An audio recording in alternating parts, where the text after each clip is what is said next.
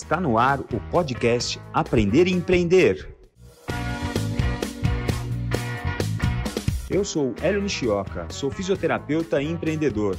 Esse é um podcast feito para você, fisioterapeuta que quer aprender a empreender.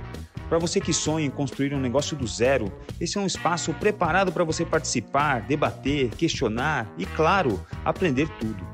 Vamos juntos conhecer a fundo todos os segredos do empreendedorismo, do crescimento pessoal e da inovação. Seja bem-vindo, a casa é sua.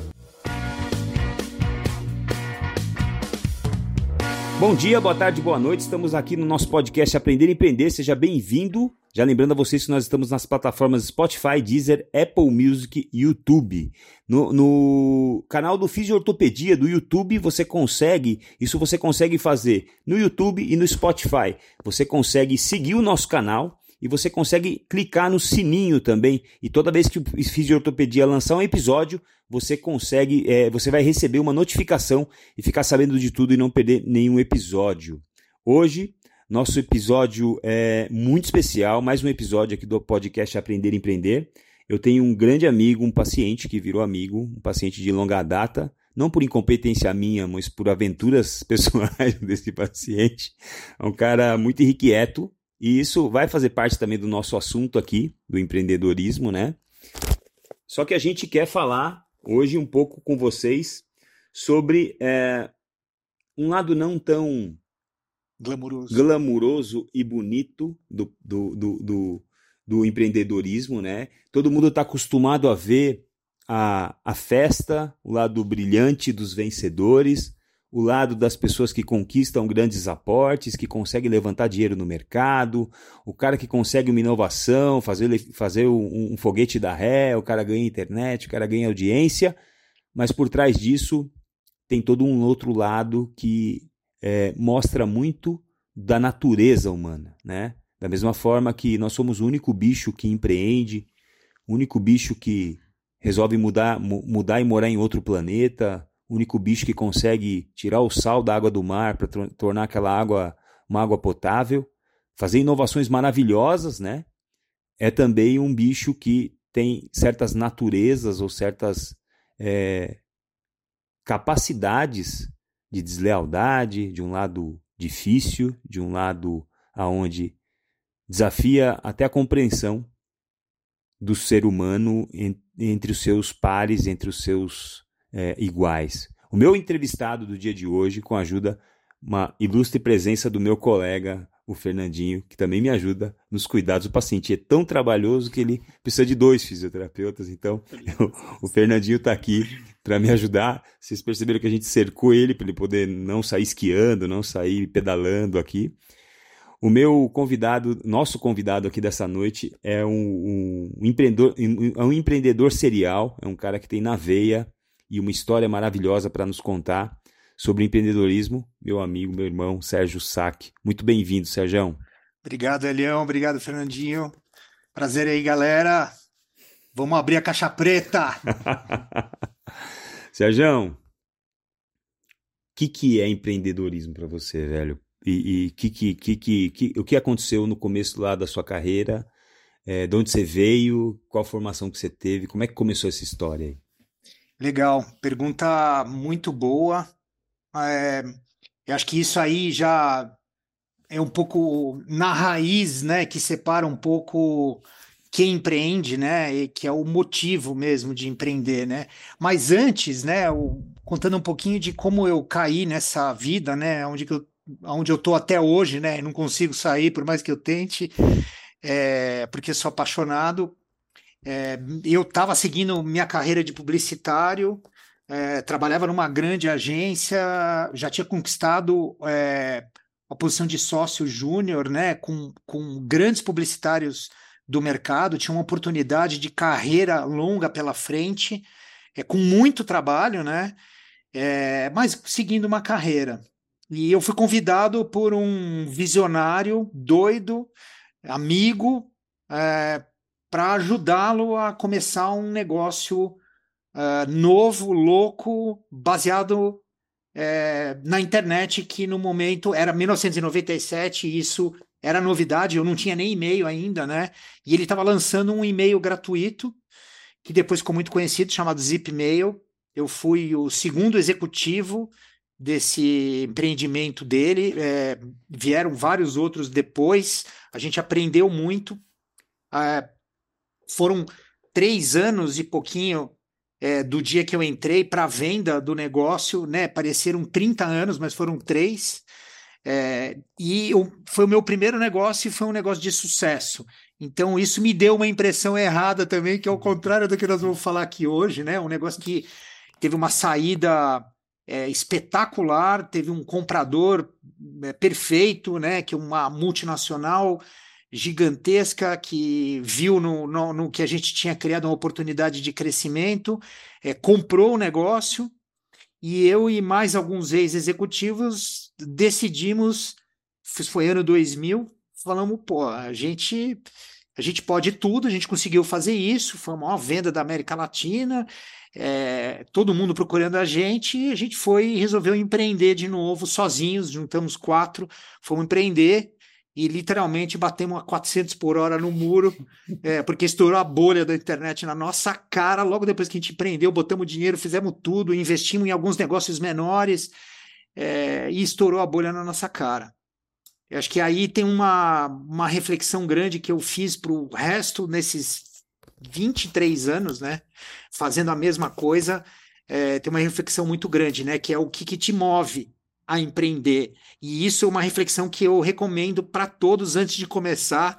E pensa bem onde você está se metendo, porque o caminho é muito difícil, mas o que determina é, se você deve ou não seguir em frente é a tua motivação.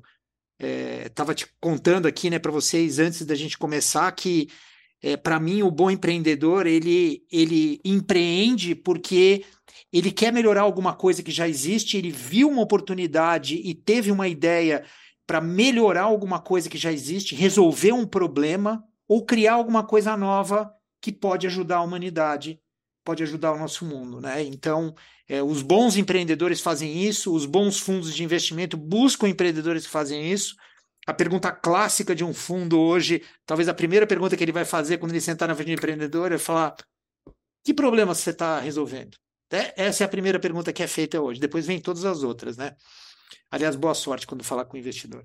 é, e, e, então, estava dizendo para o Hélio e para o Fernandinho aqui que, na minha opinião, a maioria dos empreendedores ainda não pensa assim. A maioria dos empreendedores é movida pelo glamour, pelas histórias que a gente vê na mídia, né? A gente vê o lado, só o lado positivo na mídia, né? De quem uhum. teve sucesso, de quem estourou, que é uma uma parte muito pequena de todos os, em, os empreendimentos, né, uhum. de, de tudo que é feito né, para tentar melhorar o mundo.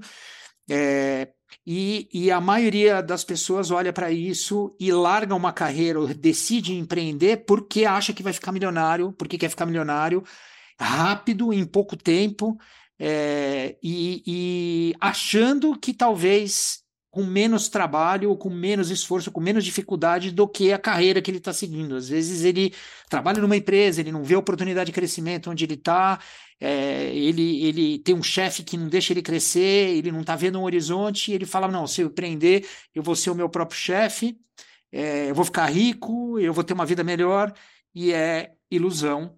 E ele está sendo movido é, pelo motivo errado. Então, acho que essa é a primeira grande reflexão que, que eu, que eu faço e recomendo que seja feita para quem, quem quer aprender. Para ver se você tá. É, esse é o primeiro insight que a gente pode tirar desse, desse começo de papo. Que é, grandes, é como dizia o tio do Homem-Aranha, né? Grandes poderes trazem grandes responsabilidades.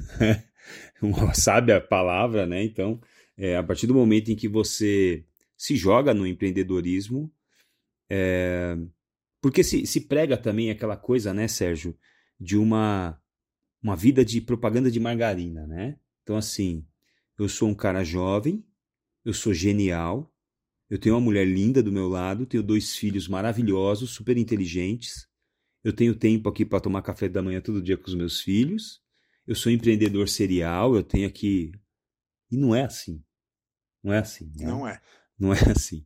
Então, o nosso objetivo aqui não é trazer também mais um empreendedor para falar, porra, é legal pra caramba, venham, venham, pulem aqui na piscina gelada, a água tá gostosa, não é nada disso. A gente quer mostrar que a água é muito gelada, às vezes tem tubarão lá dentro, às vezes tem uns bichos lá embaixo que vão te morder e te morder de maneira meio fatal às vezes, de maneira a te machucar de verdade.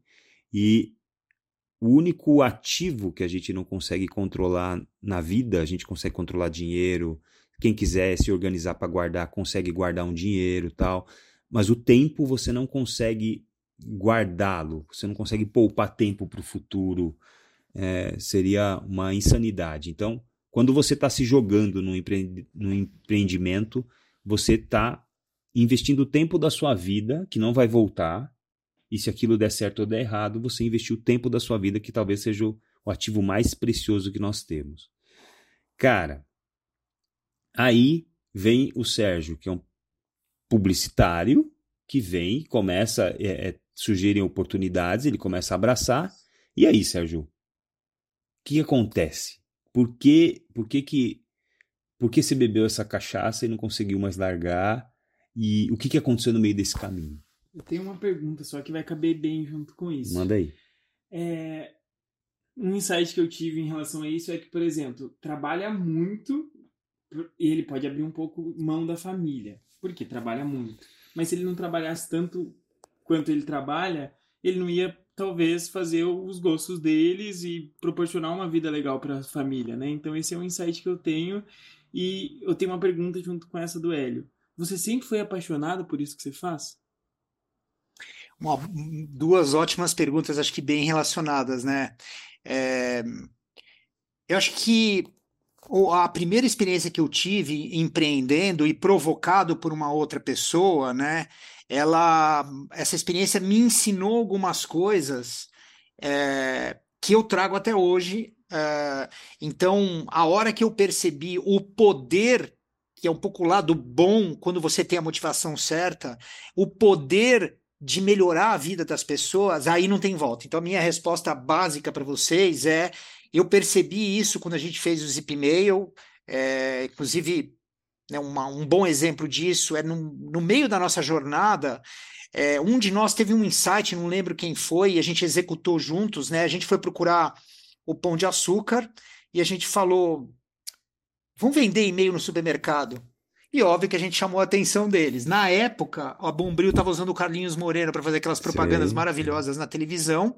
A gente fez um acordo com o Pão de Açúcar em que todo mundo que fosse no supermercado ia ter um quiosque nosso é, do Zip Mail, onde a pessoa podia retirar o seu e-mail gratuito. Por quê? Porque a internet estava começando e ninguém sabia direito como funcionava.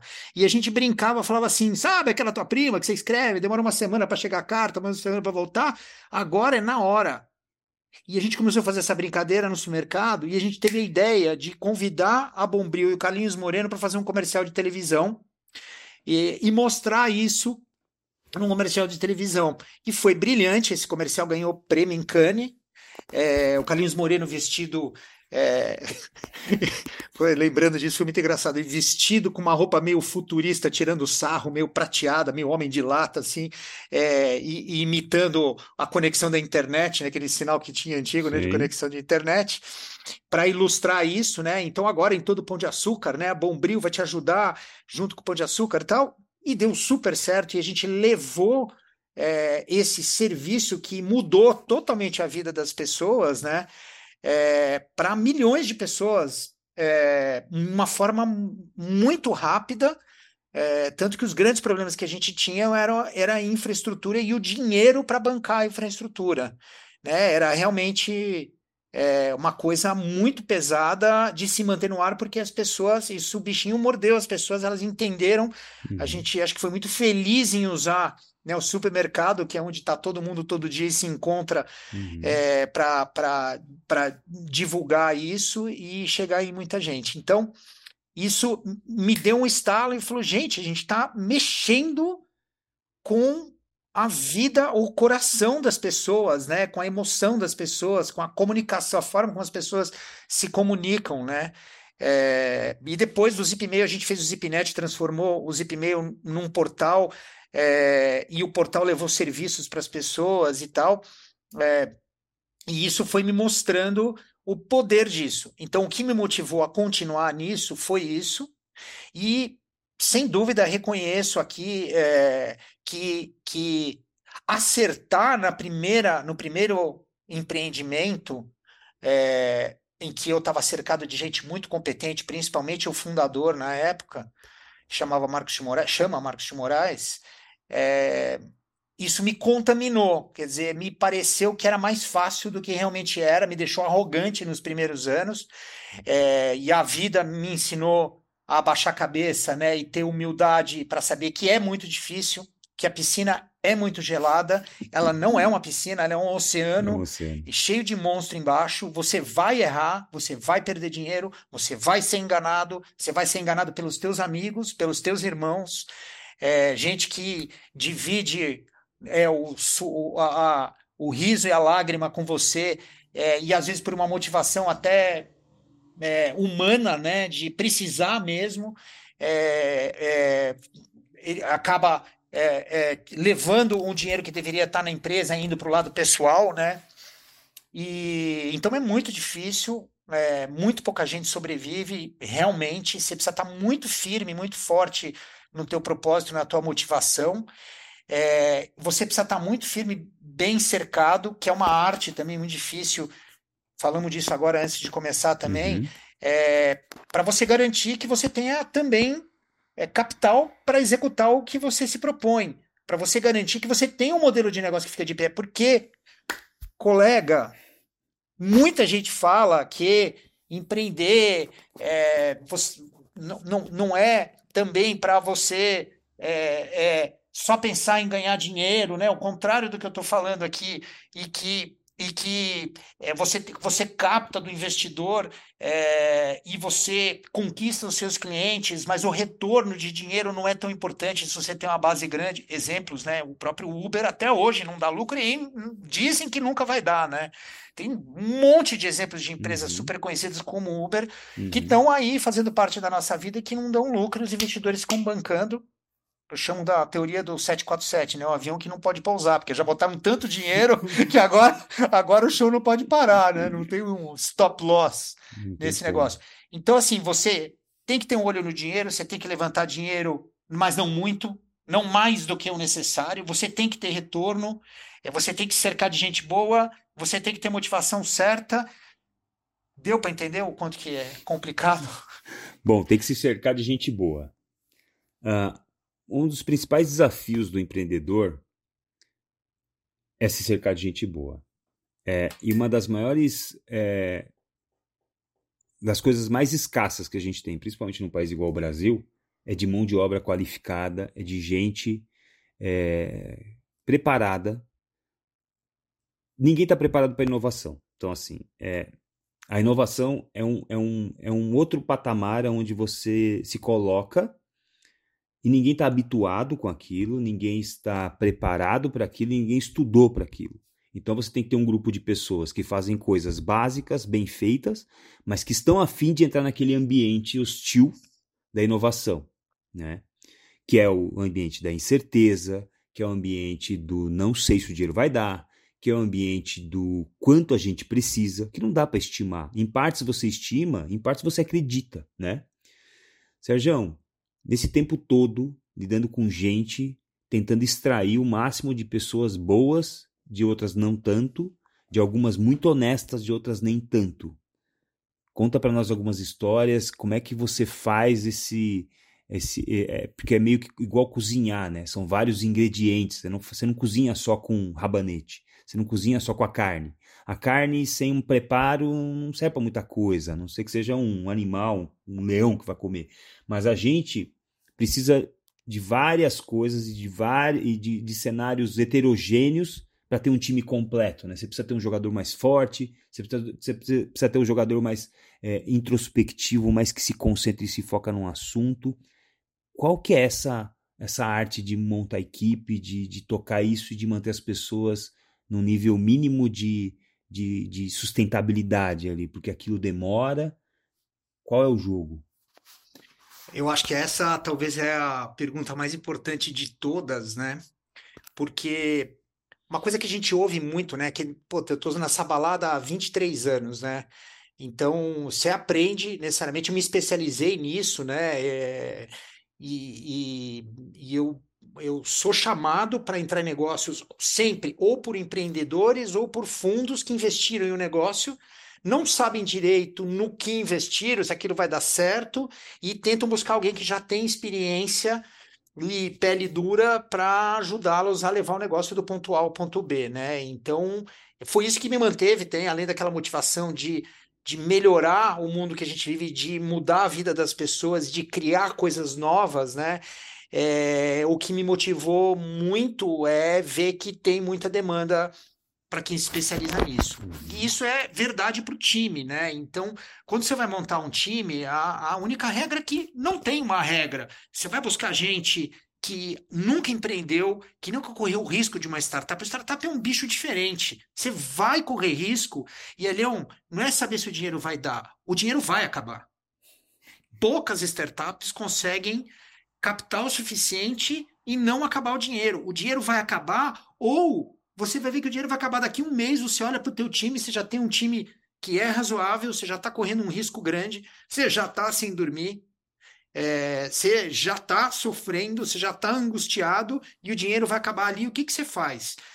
É, e você manter um time motivado, e você fala a verdade para o time, e aí metade sai correndo, vai procurar emprego, vai voltar para o seu emprego seguro ali, né, embaixo do, do, do, da, do telhado seguro de uma, de uma corporação, de um chefe, ou você vai continuar firme ali do lado, né, e passar a arrebentação, porque ninguém sabe o que tem do outro lado, né? Então, isso é muito cruel. O que a gente ouve muito, né, nessa nesse mercado é que realmente o estacionamento está cheio de boas ideias, tem muito boas ideias, é, assim, quem está empreendendo e, e, você tem visionários brilhantes, né? E não é por nada, mas a empresa que eu estou hoje, né? O cara que me chamou para trabalhar com ele é um cara que irritantemente tem praticamente metade da minha idade, né? Quase metade da minha idade e é um dos caras mais brilhantes que eu conheço. Assim, você tem gente muito, muito brilhante, visionária, que tem ideias muito boas. Você tem dinheiro. Dinheiro não vai faltar para boas ideias. O que, que faz com que o dinheiro encontre a boa ideia? O que está no meio, que é gente. Então, o empreendedor não vai fazer porcaria nenhuma. Adoraria falar mais palavrão aqui, porque fica mais forte. Não vai fazer porra nenhuma sem gente. Não vai chegar a lugar nenhum sem gente. Já cansei de ver isso, eu já passei por isso. É, já tentei carregar sozinho porque não queria trazer mais gente, porque não tinha dinheiro para pagar, porque achava que não ia conseguir e não dá certo. Você precisa de gente e você tem que achar uma maneira de motivar as pessoas a te seguirem, a virem com você.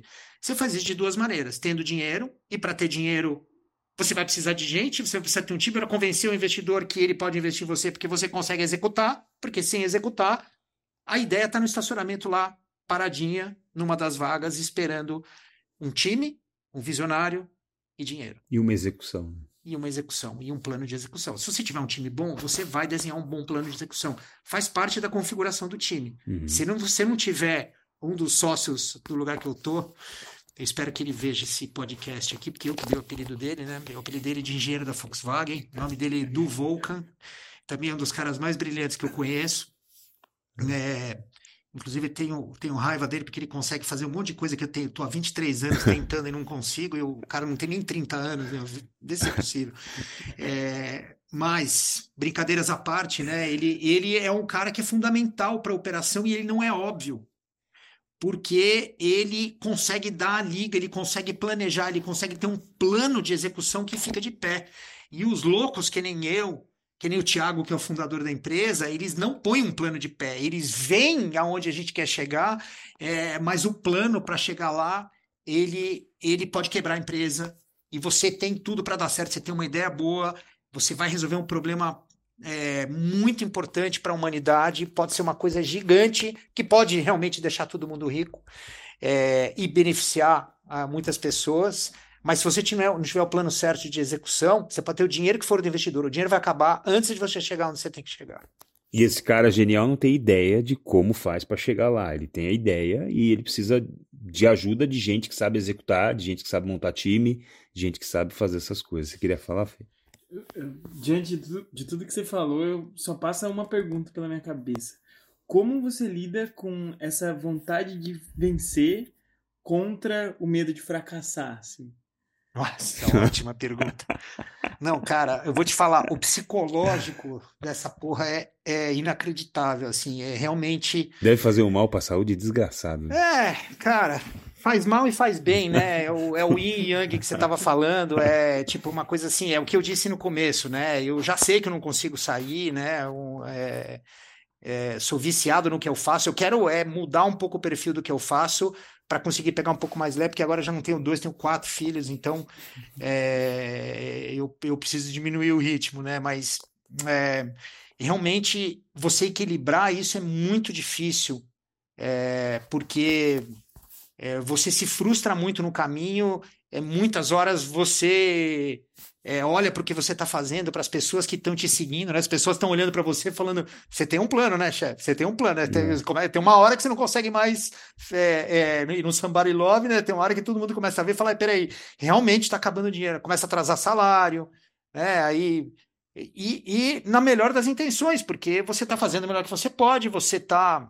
É, eu passei já por uma situação que acho que vale a pena é, contar. Queremos histórias, vamos. É, eu uma, uma, um negócio, uma startup recente da qual eu fiz parte durante sete anos, é, tinha muita gente brilhante. É, eu fui chamado por um, por um empreendedor visionário brilhante do Vale do Silício, me procurou é, via LinkedIn, me achou via LinkedIn, ele não me conhecia, eu estava num outro negócio, e ele me abordou falando: é, eu procurei qual é o negócio mais legal hoje na internet brasileira e achei o negócio que você está trabalhando. Falei, muito bem. Primeiro passo dado. Segundo, quem é o cara, o head de negócios desse negócio?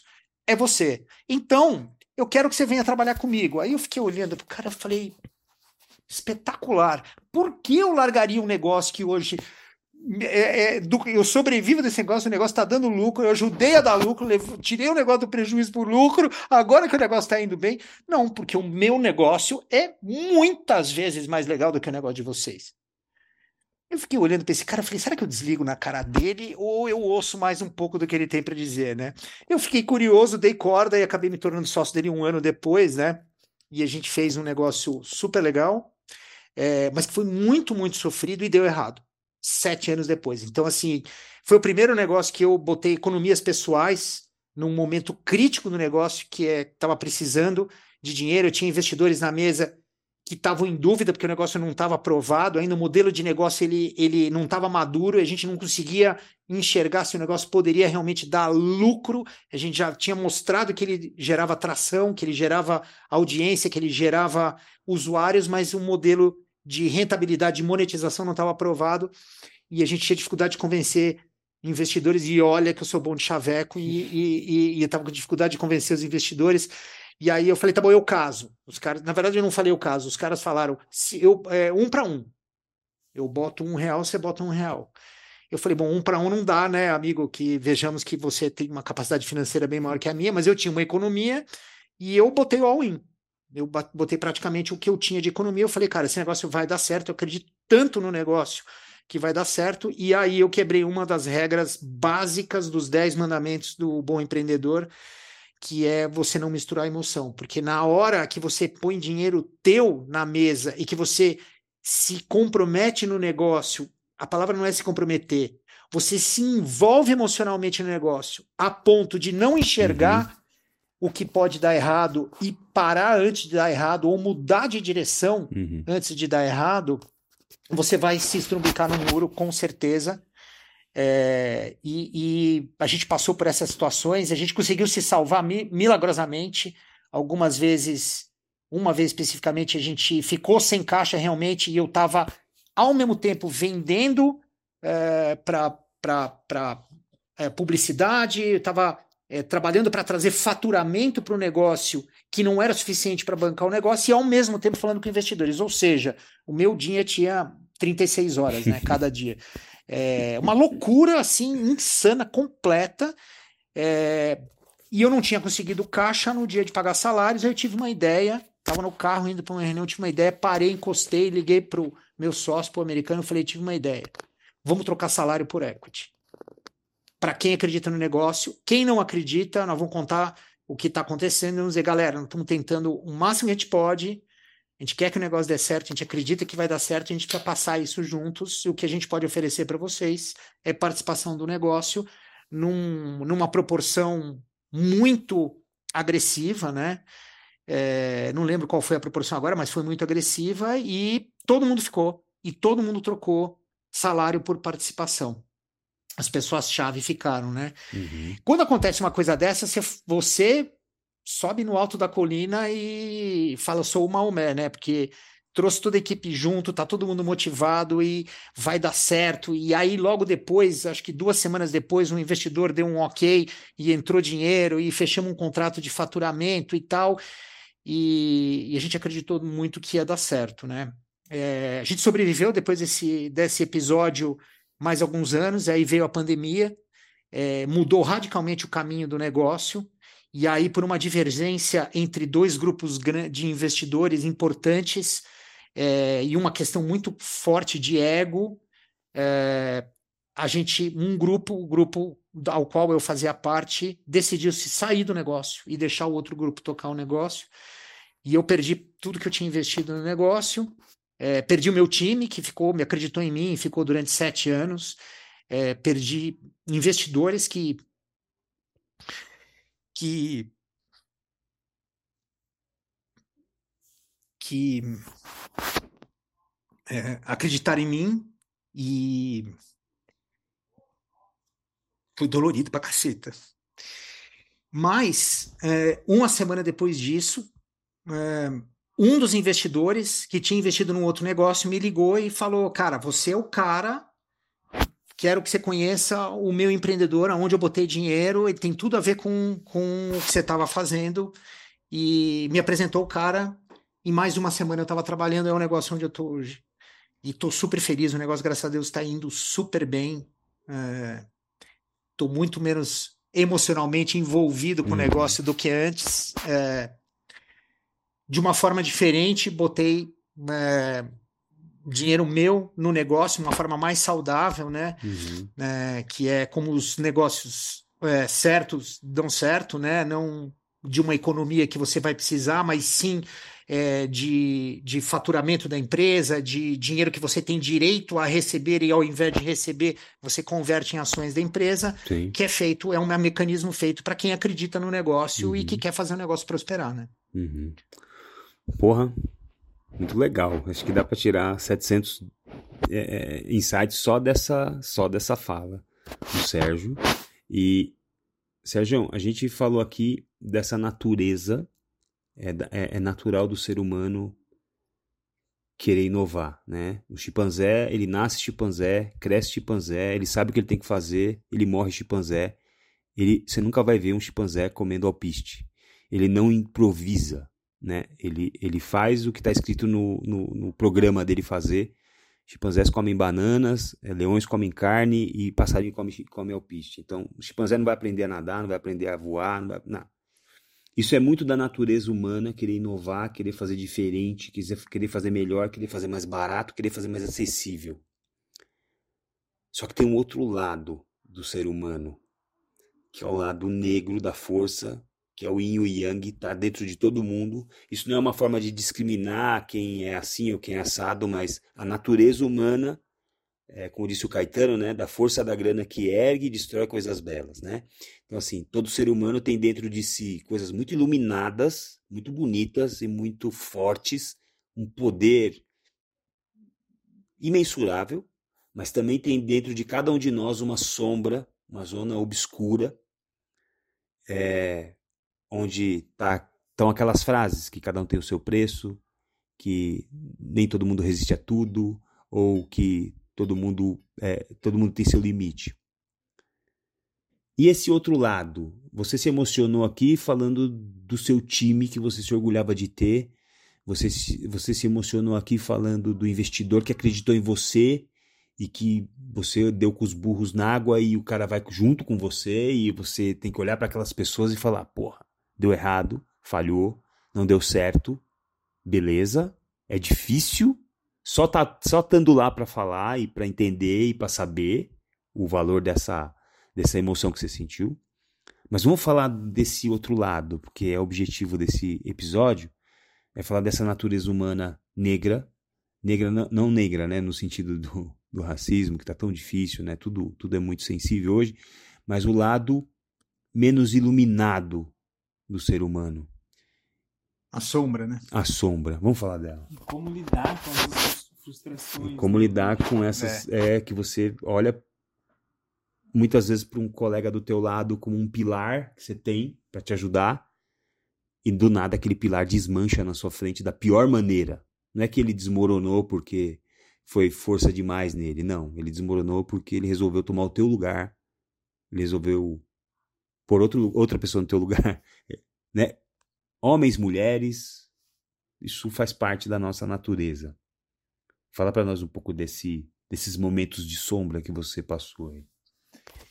Bom, isso também é, eu acho que em qualquer negócio, né, em, em, em, qualquer iniciativa que você tenha, você vai, como a gente disse antes, você vai ter que lidar com gente, né? Gente, ao mesmo tempo, é o motor, sem, sem, sem esse motor, é, você não vai conseguir juntar o dinheiro com a boa ideia, né? Que são as três coisas que você precisa para empreender, né? Uma bela ideia, o dinheiro e um time capaz de executar isso, né? Óbvio, com um uhum. plano de execução que vem do time.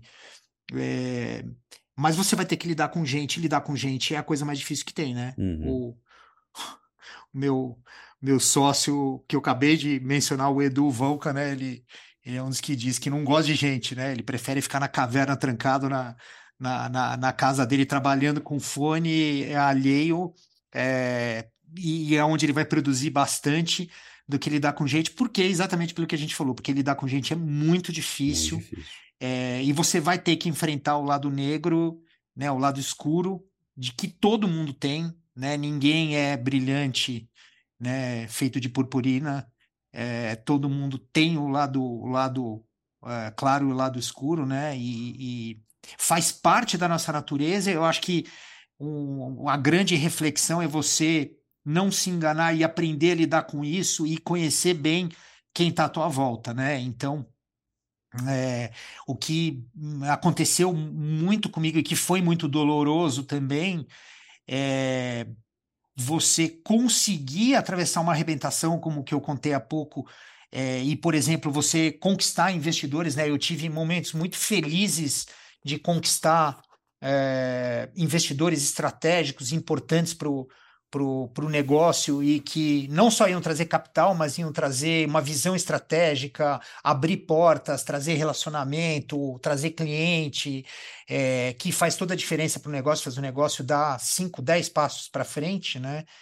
É, e aí, muito bem, é, isso aconteceu real com a gente, captamos, pegamos um cheque, foi assim, eu nem lembro direito do dia, porque a gente comemorou tanto que também ficou, ficou, ficou meio borrado esse dia, né? É, mas assim, foi sem dúvida um dos dias mais felizes da minha vida, né? E, e para esse negócio que acabou dando errado depois, então foi um cheque grande é, de investidores importantes, e a gente botou o dinheiro no caixa. E aí, no dia seguinte, vencida a ressaca, você senta com as pessoas de confiança lá e fala muito bem. O que, que a gente faz com o dinheiro, né? Porque é assim, aí já tem uma fila na porta, né? Então entra o cara chorando, que é teu executivo ou teu funcionário que está ali, que tem família, que tem filho, desesperado, é, que tem conta para pagar. Quer dizer, enquanto você não levantou aquele cheque, ele não tinha aquele problema. Ou pelo menos ele não estava vindo falar aquele problema. Ele continuava ele optou em continuar na empresa. Mas entrou o cheque, o cara ele deveria trabalhar em Hollywood, porque o cara foi fez uma atuação que deixou a gente com o coração partido. E aí você começa a tomar decisão e, e, normalmente, se você tomar a decisão certa, que é proteger o caixa da empresa, porque é ela que faz todo mundo sobreviver, é, você vira o Darth Vader, né? Porque aí você é o cara insensível, sem coração, que faz o coitado sofrer.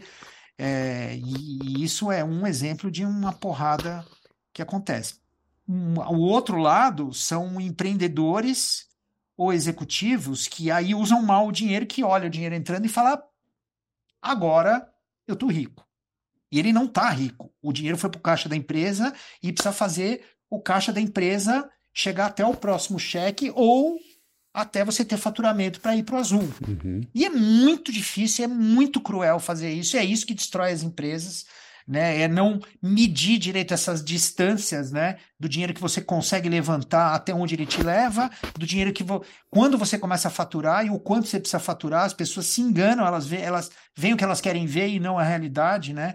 E isso acontece quando você quando você está com caixa na empresa e aí o empreendedor vai aluga um apartamento para ele ter um, para ele parecer um milionário de internet, ele compra um carro, é, ele começa a gastar, ele começa a sair é, para almoçar, para aparecer junto com os outros e tal. Então ele, é, ele se engana, é humano.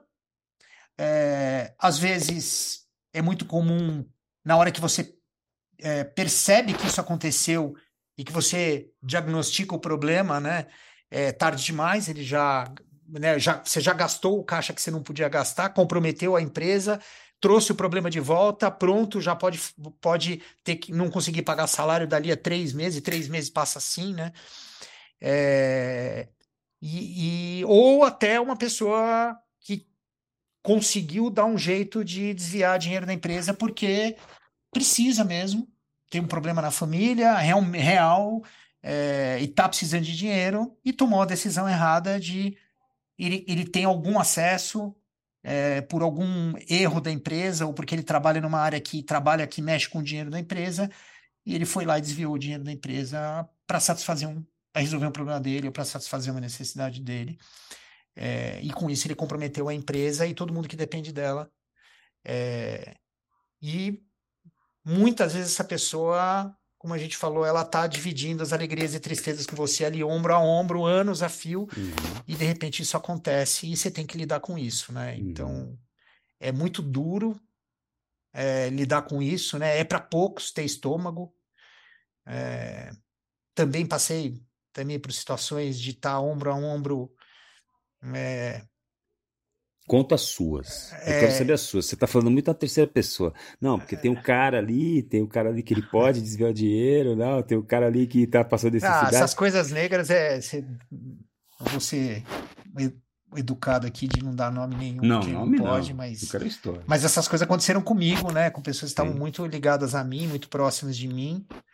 É, eu mesmo cometi esses erros, né? Nos, que nos primeiros anos de, de empreendedor é, ainda desavisado, né, e ainda não fazendo essa conta, o mapa cartográfico, né, calcular bem as distâncias, né, é, para você conseguir chegar onde você quer chegar, porque senão o sonho, o sonho acaba rápido, né. Uhum. É, o que mais acontece, o sonho da maioria dos empreendedores, diria que mais de 90%, acaba muito rápido por esses erros que a gente está falando.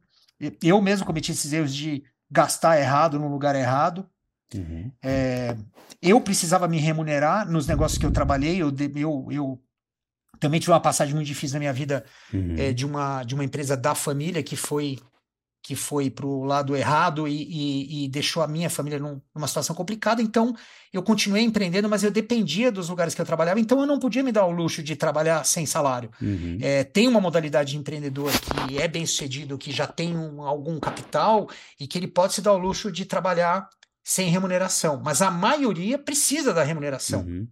É, pode até trabalhar para uma remuneração menor do que ele trabalharia numa empresa de mercado, porque ele está empreendendo e se der certo, ele tem um upside, ele é sócio do negócio, Sim. então ele tem um ganho ali na frente, né? Aquele sonho dourado, mas é, a maioria precisa se remunerar e eu precisava me remunerar.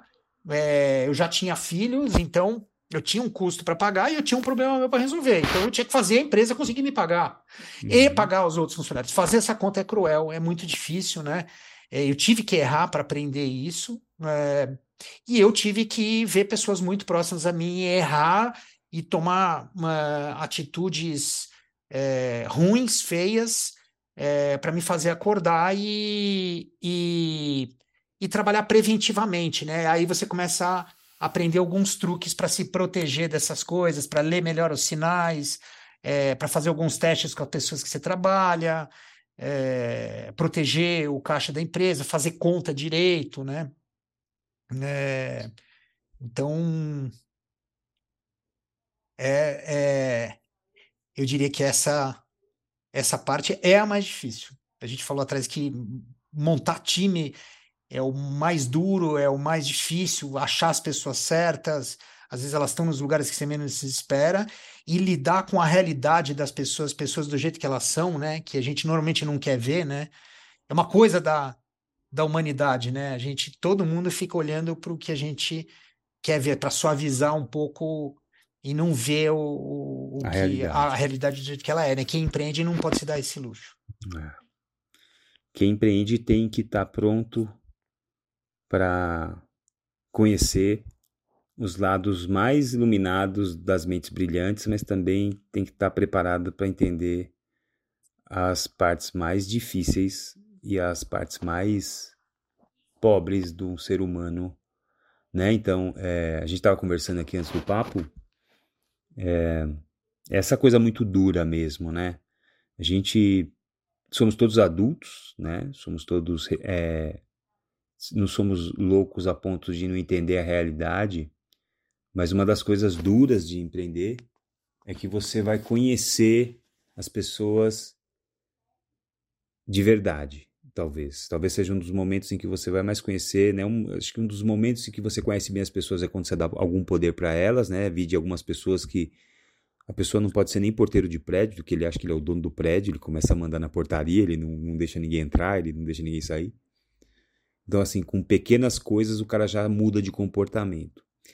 E a gente tá acostumado a, a ver em filme, em novela, que tem um vilão, que tem um cara que puxa o tapete, o roedor de corda tal.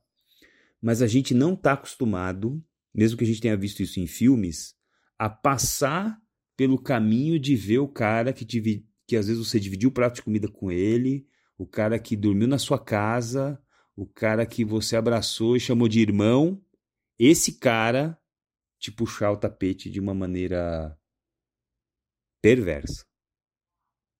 Perversa é a palavra. É, eu sei que você já passou por poucas e boas, assim, mas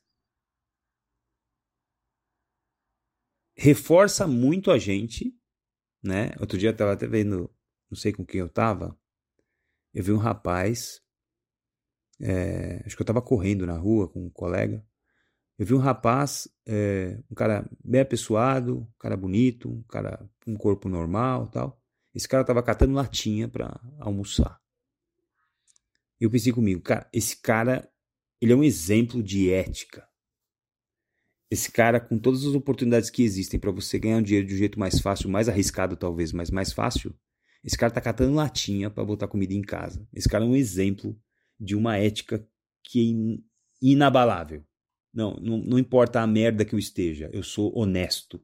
Eu cato latinha e vou botar comida na minha família. E é muito louco isso, né? Porque pessoas, às vezes, que não precisam fazer nada daquilo que estão fazendo errado, elas não precisam fazer aquilo, elas têm uma condição boa, elas fazem. Vamos falar um pouco sobre isso, né? É. Eu acho que isso, ah, bom, a gente está cercado de, de exemplos disso, né? Acho que eu falei um pouco agora da, da experiência que eu tive é, nos negócios que eu passei, né? É, sem dúvida, você vê é, coisas cruéis, né? E atitudes cruéis das pessoas. Acho até estava pensando aqui, te ouvindo falar, né? Uma talvez a, a- nesse ponto a reflexão maior seja é, de hoje, que é uma coisa que me preocupa muito, é de tentar conhecer o quanto antes o lado ruim das pessoas com quem eu trabalho, porque ele existe. é, e não é nem um lado ruim, porque se todos nós temos, né, a sombra e a luz, esse lado ele existe e ele vai aparecer e muitas vezes você não vê ele até que seja tarde demais, né? Para você saber onde você está e se você consegue conviver na, naquele ambiente, né? Então, é, eu acho que isso é super importante. As pessoas menosprezam muito isso, né? Nos, nos negócios que elas trabalham, né? E, e, e na hora de contratar, né? Você quer que aquela pessoa é, dê certo e, e né? Você Uhum. tem uma, uma, uma impressão inicial que certamente não vai ser Uhum. a, a, a, a realidade depois, pode ser até que dê certo, que vá bem, mas você pode ter certeza que a impressão que você teve na primeira entrevista não será a pessoa que vai trabalhar do teu lado ali, né? as pessoas têm é, hábitos e culturas e estão dispostas, às vezes, a coisas que você não imagina, né? É, por exemplo, é, ser desonesto para para resolver um problema seu, porque é, vai ser mais fácil, vai ser uhum. mais rápido. Você tem, você teve uma brecha e é uma decisão tua, né? Tá você com você mesmo naquela hora, né? Você e Deus e é uma decisão tua. Então aí às vezes você bota um óculos escuro, fala Deus não tá vendo e vai lá e resolver o seu problema, né? Só que você vai ter que viver com isso pro resto da tua vida, né? É que nem matar alguém, né? É, você vai ter que viver com isso. Você pode achar que não, mas você vai ter que viver com isso para o resto da tua vida. Então, eu acho que não só as pessoas, né? A gente está falando muito de outras pessoas, né? Nós, nós três aqui somos puríssimos, né? Então, não somos. Né? Nós, não, não somos. nós temos esse lado também, né? Uhum. E eu já tive que, assim, eu, eu é, se tem uma coisa que eu me orgulho muito é, de poder olhar no espelho todo dia de manhã, né? Porque todas as oportunidades que eu tive na vida de resolver um problema do jeito errado, é, sendo desonesto e fazendo uma coisa na qual eu não acredito, eu, eu me recusei e, e eu paguei caro por isso.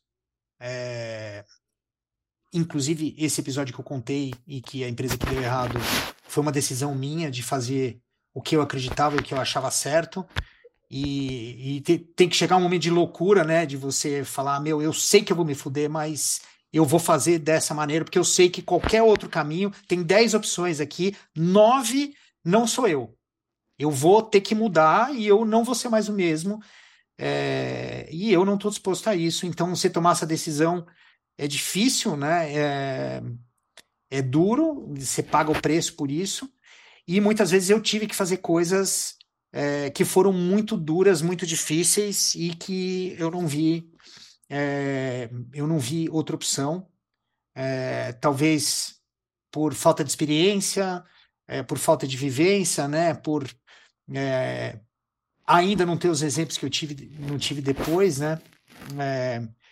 você, você tem que tomar decisão difícil e se não chegou para você, vai chegar. Se você está empreendendo e não chegou esse momento, você pode ter certeza que vai chegar, então se prepara para isso, porque esse momento vai chegar, é, seja qual for, né? De enfrentar alguma coisa que você tem que enfrentar e que você não pode deixar para outra pessoa enfrentar, né? Eu passei por uma situação é, numa startup recente é, em que uma pessoa que eu confiava muito contratou algumas pessoas chave ligadas à tecnologia, a expertise dele era mais ligada à tecnologia, a minha, uhum. como sempre, mais ligado a negócio, a marketing, a cliente, em relacionamento com o cliente. E ele tinha contratado um time lá de tecnologia, que normalmente é o mais caro. Uhum. E chegou a hora que a gente teve que começar a demitir. E aí tem aqui entra o que eu estava falando agora, que é a forma de fazer as coisas, né? De você não fazer online, né? De você é, fazer olho no olho, é, e de você ser honesto, e, e, e, você vai pagar o preço, porque tem gente que não vai entender, uhum. né? Eu certamente tenho inimigos é, que não concordaram com o que eu fiz, não gostaram do que eu fiz, mas era o que tinha que ser feito, uhum. né? E, e essa, essa pessoa que eu confiava muito, é, e que eu precisava confiar muito, e que é, passou muita coisa junto comigo, é, simplesmente passou para mim e falou: não, você demite. Não vou demitir. Né? Ele falou para mim: eu não vou demitir. E a gente não tinha opção. Assim, tinha que demitir, a gente tinha que reduzir. É, e foi isso. E eu tive que fazer. Isso foi alguns anos atrás. É, foi, e foi muito duro, porque eram pessoas muito boas, pessoas que tinham largado empregos, né? A gente tirou é, algumas empresas, algumas pessoas de empresas onde ela tinha um salário garantido, né? Ela estava lá na vidinha dela e vendeu um sonho dourado para essa pessoa. Na verdade, o que eu disse agora há pouco e não dei nome aos bois foi, foi algumas das coisas que eu fiz e que eu não me orgulho, é, mas era o que tinha que ser feito. Eu tinha que atrair talento. Eu vi que aquela uhum. pessoa podia fazer a diferença na nossa empresa como eu disse, eu sou um bom chaveco, convenci a pessoa a largar o emprego que garantia o salário e a, e a casa né, a comida na mesa para vir acreditar na gente. O cara chegou e falou: peraí, cadê o. Cadê, o, cadê a sala de descompressão da empresa que você falou? Cadê a, quadra de, de pimbolim? A mesa de pimbolim, de ping-pong, né? É só isso aqui mesmo? Mas peraí, é uma sala? É isso mesmo, né? É, a pessoa já tinha largado o emprego e tal. Então chegou uma hora de, de demitir é, e ele não teve coragem, ele simplesmente ele inventou uma urgência para viajar lá para os pais moravam é, não em São Paulo, numa outra cidade, e sumiu. E eu tive que fazer, e foi muito difícil, né? Foi, foi traumático e tal. E alguns anos depois, na mesma empresa, é, já na pandemia, já nessa empresa que, que acabou no final dando errado, a gente, para sobreviver à pandemia, a gente teve que fazer também uma redução de custo muito extrema na empresa, um plano de sobrevivência no meio do ataque zumbi, né, que foi o, hum. o a pandemia no, no comecinho, né, é, e, e, e, realmente foi muito difícil para mim, né, lidar com isso. Eu fui eu que tranquei a empresa, né, eu fui o último a sair da empresa depois de mandar todo mundo para casa, é, quando teve começou o lockdown, né, então eu tranquei a empresa é, que ficava num prédio na, na, perto da Paulista é, no, no, melhor momento da empresa, no momento que a empresa já estava no azul, já estava faturando, já não precisava mais do dinheiro de investidores, né? Voltou tudo para trás e não só voltou para trás, como eu tive que trancar o escritório e mandar todo mundo para casa. Ninguém sabia trabalhar remoto ainda, né? Então, realmente foi muito difícil. E uma semana depois a gente em, assim, eu fiquei acho que uma semana sem dormir praticamente, fazendo um plano agressivo de sobrevivência sem saber onde a gente tinha entrado né? É, e lidando já com uma polarização de, de sócios que não estavam se entendendo, né? Cada um queria ir para um lado e me dando ordens, né? Você vai para quê? Vai para quê? Né? E eu veja bem. É, e, e todos concordaram que precisava haver uma redução e tinha que haver uma demissão grande. A gente já tinha um número grande, a gente já estava com quase 90 funcionários e a gente teve que demitir mais da metade acho que foram quase dois terços. Se demitir essa quantidade de gente num começo de pandemia foi a pior coisa da minha vida. Foi, é, foi, olha, é, fundo do poço. Acho que não tem mais fundo do poço. Eu tinha uma insegurança, uma incerteza muito grande se eu conseguiria sustentar a minha família. Uhum. Como eu disse, eu tinha botado a minha economia e foi a hora que eu ia precisar. A economia estava na empresa e a empresa estava indo para o buraco. A gente não sabia se ia sobreviver, a gente não sabia quanto tempo ia durar. Né? Todo mundo achou que em uma semana voltava para a empresa, né? Uhum. Uhum. E, e a gente né, se endividou rapidamente, né? Porque não tinha lastro. E tive que demitir. Eu tive que, eu pessoalmente, demitir todos. E não dava para ser pessoalmente, teve que ser online, né? Porque pandemia. É, e as pessoas ficaram com ódio e processaram. E, enfim, teve. Assim, aí foi o lado negro, o lado das sombras assim, com exemplos que dá para ficar aqui em cinco podcasts contando o caso, o que aconteceu, né? E desde pessoas simples que realmente ficaram é, é muito contrariadas, né? E com raiva de mim. É, eu tentei, é, assim, passei muitas horas tentando organizar as ideias e a forma de mostrar para as pessoas o que estava acontecendo, mas não existe nada que minimize o impacto né, de alguém num começo de uma pandemia, que há poucas semanas atrás estava numa startup que estava tudo indo bem e todo mundo, vamos lá, vamos lá, e motivador e tal, e de repente você tá todo mundo caindo num precipício, num buraco escuro, sem saber é, se vai ter amanhã, né? Então, é, realmente foi muito difícil. Eu tive que lidar com, com, com o lado negro de todo mundo, porque todo mundo se manifestou. Às vezes no call de demissão até compreensivo, é, mas algumas horas depois ou no dia seguinte voltava outra pessoa, né? não era a mesma pessoa, não era a pessoa que você conhecia, e te acusando de tudo, te ameaçando, é, gente que descobriu meu endereço e quis vir na minha casa, então assim, é, de tudo. E no final deu errado, né? Quer dizer, eu tive que fazer tudo isso com a esperança, né, que não morria de, de recuperar a empresa, de vou te trazer de volta, né, que eram pessoas importantes para a empresa. É, e nada disso deu certo, né? É, é acabou, né? É, todos praticamente da empresa indo embora, inclusive eu. E muita gente, inclusive investidores, perdendo tudo que tinham colocado na empresa, né?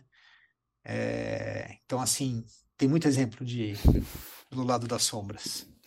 É, eu, eu acho que se tem uma coisa que separa o empreendedor é, iniciante do empreendedor avançado, é ter que demitir gente. Com certeza. Eu, e é o grande, o grande desafio de líderes, o grande desafio de executivos de empresa, de gente experiente, que você conversa com gente de cabeça branca, os caras falam, demitir é muito difícil. Demitir é muito difícil. Principalmente nessas situações onde não é aquele funcionário ou aquele liderado onde você já falou, olha, você não está fazendo certo, está errado, você não já está fazendo assim, você tem que fazer assado. Olha, você está chegando atrasado três vezes por semana, você tem que chegar no horário e tal. Olha, você não pode fazer as coisas desse jeito, porque a empresa tem esse processo, tem que fazer por aqui. E aí você fala uma vez, fala três vezes, quatro vezes. Na hora que você fala, a última, na hora que você dá o ultimato nesse funcionário, você fala assim: olha, é a última vez que a gente conversa sobre isso. A próxima vez que eu te chamar, você já sabe por que eu estou te chamando, você vai sair da empresa. Então não tem tanto trauma, né? Porque o cara que persiste naquele erro e sabe que está sendo visto, sabe que a empresa tem um processo forte, tem uma cultura forte, e ele persiste naquele erro, ele muitas vezes quer ir embora mesmo. Então ele persiste de propósito que ele quer ir embora, então não tem muito trauma. Esse cara às vezes até fica feliz quando desliga, é um alívio para ele, porque ele não queria, ele não estava feliz. Agora, você numa situação onde está tudo indo bem, está tudo maravilhoso, vê um fator totalmente externo e fala para você. Agora você pega metade e manda embora. As pessoas estão altamente motivadas, altamente engajadas, a cultura da empresa está dentro delas, elas amam trabalhar ali e você tem que desligá-las. E elas abriram mão de muita coisa, elas fizeram hora extra com você, elas trabalharam de noite pra, pra, por causa da empresa, por causa da, da cultura justamente forte da empresa, e chega um momento em que, para salvar 30 empregos, você tem que mandar 70 embora, porque senão vai acabar os 100 empregos, né? Então, toda demissão é uma tentativa de salvar empregos, né? Ninguém demite porque gosta, ninguém demite porque quer, e ninguém demite porque gosta de, de, de ver alguém indo embora triste e chorando. É, toda demissão, a gente acabou de passar por várias demissões de empresas de tecnologia agora, toda demissão, numa empresa que tem mil funcionários, você demite dois mil, é para tentar salvar oito mil empregos. Então você perde, abre mão de 2 mil para salvar 8 mil, né? E aí, Sérgio, a gente está falando de uma coisa, saque, de muito estresse. De uma vida onde o sono é um luxo, né? Onde, é, mesmo que você faça boas escolhas, onde você falou assim, tenho 10, 10 caminhos para andar, um sou eu. Um sou eu na minha essência, um sou eu na minha no, no, que os meus pais me ensinaram a fazer, o caminho que eu vou me orgulhar de contar para os meus netos, os meus filhos, seja eu rico ou pobre, mas é um caminho que eu não vou carregar o cadáver o resto da minha vida, que é o que você falou. E nove não são os caminhos que me orgulharei, não são os caminhos que eu quero e não sou eu fazendo isso, né? Qual é o papel do do esporte na tua vida? Qual é o papel desse outro lado onde você você até, né, se a gente pudesse pegar teu cérebro e teu coração e pôr na mesa, agora a gente ia olhar ele todo remendado assim, porque deve estar parecido com o seu quadril, né?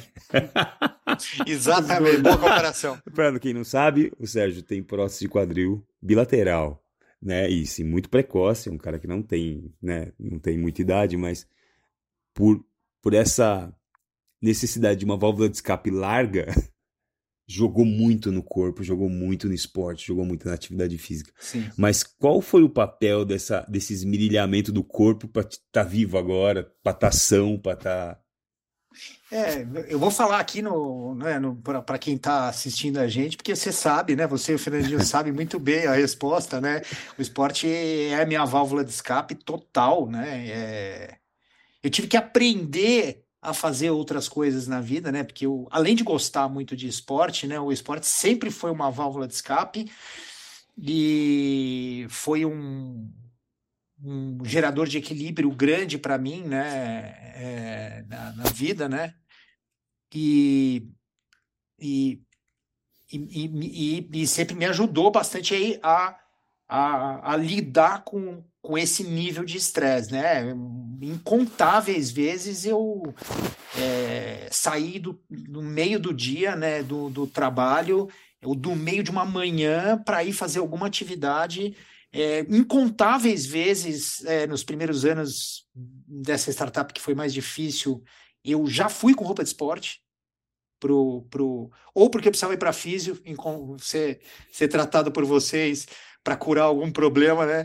Ou para tratar de algum problema, ou porque eu, eu sabia que eu ia ter que fazer um esporte no meio da manhã para dar uma balanceada, né? Incontáveis vezes, mais de uma vez por dia, né? Para dar essa equilibrada. Então, assim, é, eu não teria sobrevivido sem esporte, eu teria explodido antes, teria tido certamente problemas de saúde antes, né? É, diria que os, esses problemas que eu tive é, são arte do ofício, né? De quem é, convive com isso, né? E ama esporte e usa esporte do jeito que eu, que eu uso, né?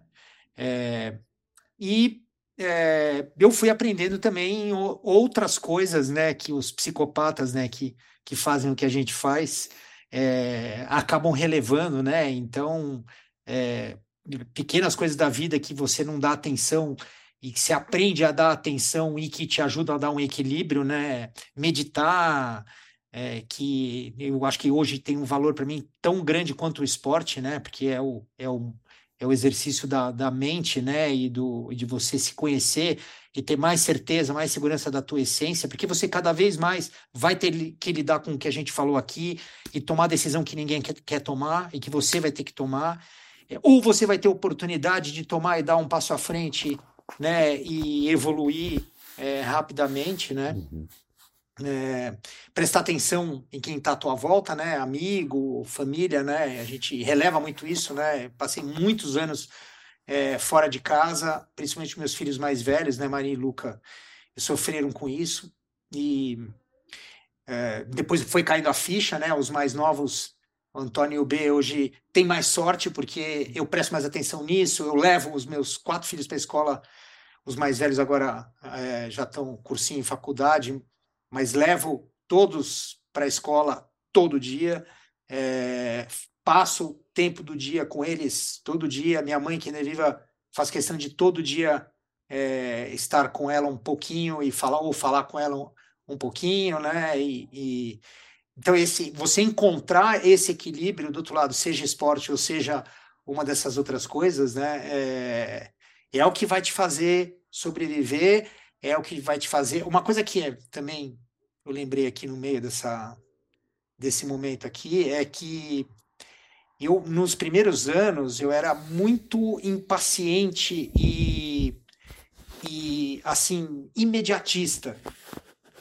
Tanto na visão do negócio, né, de querer que as coisas aconteçam mais rápido e de né, acreditar naquilo, naquilo sem olhar muito para o plano, para para o mapa cartográfico, né, para calcular bem as distâncias e tal, porque a gente sabe, todo mundo fala, né, mas acho que pouca gente realiza que a vida é uma corrida de longa distância, não uhum. é um uhum. tiro de 100 metros, né, uhum. né, e a gente, assim, eu, eu demorei para cair a ficha nisso, é, não só aplicado à vida como um todo, né, eu estou pagando preço, né, próteses e tal, foi porque eu passei um tempo da vida trabalhando, fazendo as coisas como se fosse uma corrida de 100 metros, é, no psicológico também, né?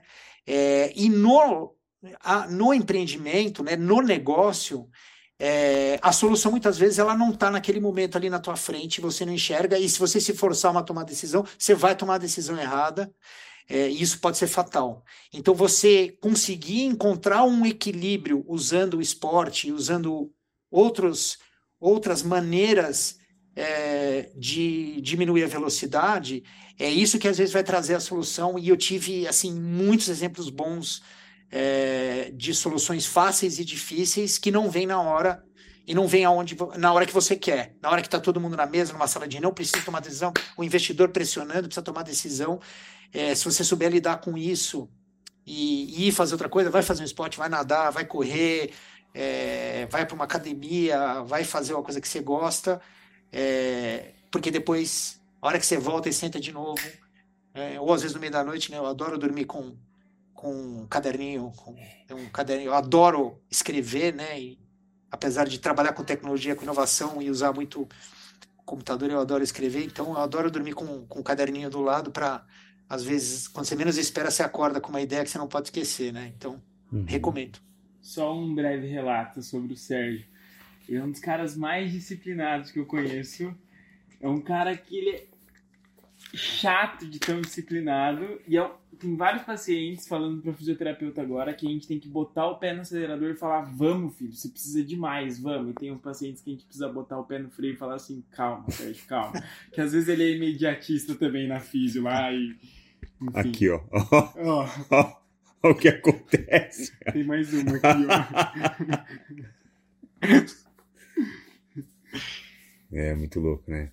Muito bom. Sérgio, quero fazer algumas perguntas finais, assim. Acho que a gente está entrando no, finalmente, não dá vontade de acabar. Na jornada, velho, nesse caminho árido de uma maratona, mas uma maratona no deserto.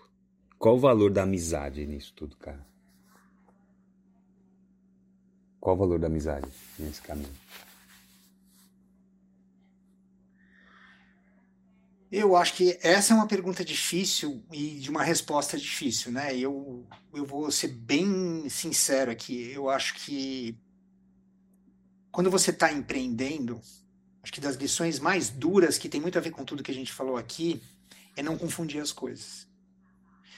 E um dos erros que eu fiz é, ao longo desses anos foi poucas vezes, mas algumas vezes, ter feito negócio com amigos. Não que você não possa fazer, é, mas quando você faz, você corre um risco muito grande. Porque se dá tudo certo, são dois amigos que fizeram um negócio que deram certo. Mas se der errado, e como a gente disse aqui, a maioria dá errado, é muito difícil é, você empreender e dar certo. Não quer dizer que não vai dar, mas realmente, se olhar a estatística, uhum, né, a uhum, maioria uhum. dá errado. A mortalidade é alta. A mortalidade é alta. A chance de dar errado é grande, a chance de você perder uma amizade é grande. Então, você tomar cuidado com isso, eu diria que a resposta é, é separa as coisas. Se você ficar amigo do teu sócio, não que você não possa ser amigo, é, eu sou amigo dos meus sócios, é, mas eu diria que hoje há um equilíbrio grande nisso, há uma distância, é, há um cuidado, tanto meu como deles. Eu admiro muito eles nesse, nessa questão, porque eles são muito jovens e eu demorei muito para aprender isso, né? Eles aprenderam isso pelo jeito fácil, é, mais rápido que eu. É, mas você tem que separar isso, porque se você misturar, aí entra emoção, aí fica mais difícil de tomar decisão, é, fica mais difícil uh, de enxergar as coisas que você tem que enxergar, né? E, e, e, de proteger o negócio, porque as pessoas confundem muito, né? O alto nível de mortalidade é porque as pessoas confundem é, que, que o, o, a gente está ali para fazer aquele negócio dar certo é, e você não pode estar tá na frente do negócio.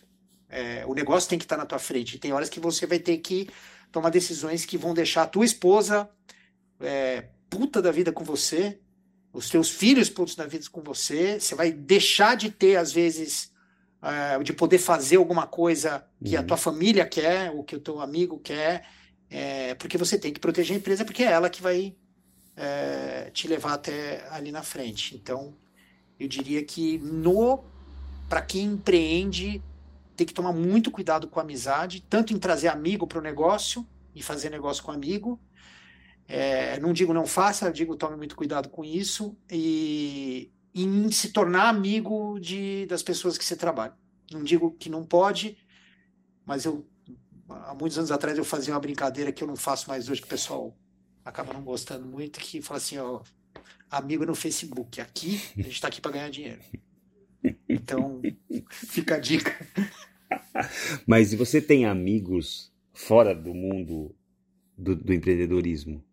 Que são teus confidentes, que te apoiam e que te e tem conversas com você onde você faz a tua até terapia entre aspas, você tem esse ponto? Fora?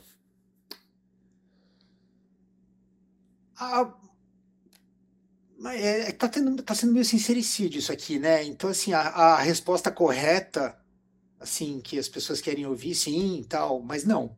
Não? Não, eu, eu já aprendi a não misturar também eu não sei, eu, eu tenho uma visão, talvez seja esse momento que eu estou vivendo, assim, esse, essa época agora, assim, mas eu tenho uma visão meio meio da sombra, por isso que esse episódio foi na hora certa. Eu tenho uma visão meio da sombra, assim, da, das pessoas, sabe? Eu acho que as pessoas, inconscientemente, elas gostam mais da tragédia do que do sucesso. Então, é, e eu acho que quando você leva assim, como eu separei muito amizade de negócio e tal, claro que tu, meus amigos sabem exatamente o que eu faço, é, eu estou sempre envolvido em negócios que envolvem muita tecnologia e que dão muita visibilidade, então estão sempre próximos do que eu estou fazendo e tal, mas eu tomo muito cuidado com isso, é, porque eu acho que inconscientemente as pessoas gostam mais disso, então se acaba é, tendo um, é, não tendo a ajuda que seria legal. Eu prefiro buscar esse tipo de apoio, de ajuda em quem não é amigo, quem é mais neutro, que vai ser mais sincero, que vai te falar o que você precisa ouvir e não o que você quer ouvir.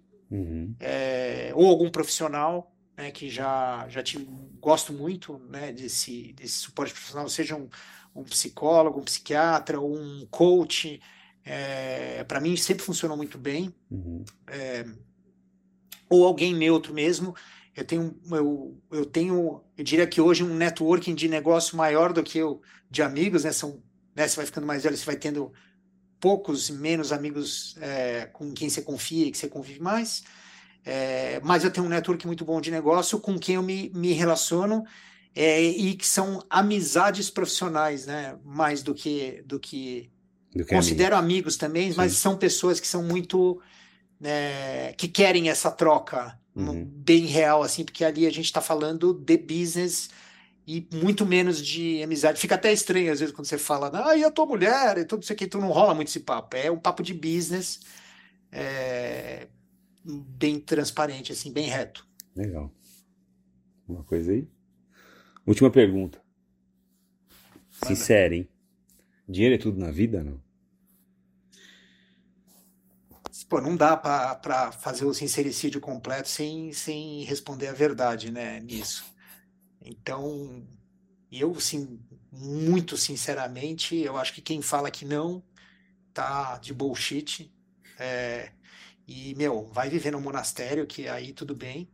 É, ou, é, e respeito é, quem é, prefere viver num outro, num, num padrão muito contido, muito básico e precisa de menos e, e, e, e é uma, um outro tipo de vida. Eu vivo é, numa, numa, numa dinâmica é, em que é muito importante para eu conseguir dar a educação que eu quero para os meus filhos, o futuro que eu uhum. quero para os meus filhos, as oportunidades que eu quero que eu quero para os meus filhos. Eu adoro viajar e uhum. conhecer lugares novos. Eu quero é, é que minha família esteja bem, que tenha coisas boas. Nem sempre é possível, né? Eu, uhum. eu colo coloquei minha vida inteira minha família em risco por causa da vida que eu escolhi, né? De empreender de correr risco. É, fui diminuindo meu apetite por risco ao longo do tempo e tentando, à medida do possível, proteger mais a família, né? É, mas com certeza, não diria que é tudo na vida, mas eu diria que você não vive sem ele e que se, se você não tiver uma boa relação com o dinheiro também, e você deixar isso tomar conta de você, uhum. você vai viver aquele personagem lá do anel, né? E vai ficar My Precious e, e, e se tua vida vai gerar uma bosta. Então eu acho que tudo na vida é questão de equilíbrio, né? Eu acho que você respeitar o dinheiro, é, isso vai te ajudar. É, você ter a motivação certa antes do dinheiro vai te certamente te ajudar a ter o dinheiro é, com mais segurança, né? E antes do que você imagina, né? Se você botar o dinheiro na frente, é, você vai se arrepender. É, então, equilíbrio. Legal. Muito legal. Obrigado. Obrigado. Muito Adorei. prazer falar com você. Valeu, Fernandão. Obrigado, Fernandinho. Sensacional. Eu acho que o que a gente tem que levar para casa dessa conversa é a palavra que ele mais usou, talvez, é motivação certa. Eu acho que é ter a motivação certa e dinheiro é super importante, mas se você tiver uma motivação certa e não correr só atrás do dinheiro, eu acho que talvez você chegue é. lá mais rápido e chegue lá, né? É. Com certeza. Obrigado. Obrigado, Obrigado pelo vocês. seu tempo. São tarde da noite, a gente veio na casa dele para gravar isso. E a gente acabou de gravar o episódio mais longo do podcast Aprender a Empreender. É um prazer que seja com meu amigo Sérgio Sack. Obrigado, Sérgio, pela história de vida, pela, por tudo que você trouxe aí. Agradecer a todo mundo que ficou com a gente até o fim desse episódio. Lembrando a vocês que nós estamos nas plataformas Spotify, Deezer, Apple Music e YouTube. Clica lá no sininho do YouTube e do Spotify, você vai receber uma notificação toda vez que o Fisiortopedia lançar um novo episódio. Nós esperamos vocês no próximo episódio. Muito obrigado pela audiência e até mais. Tchau, tchau.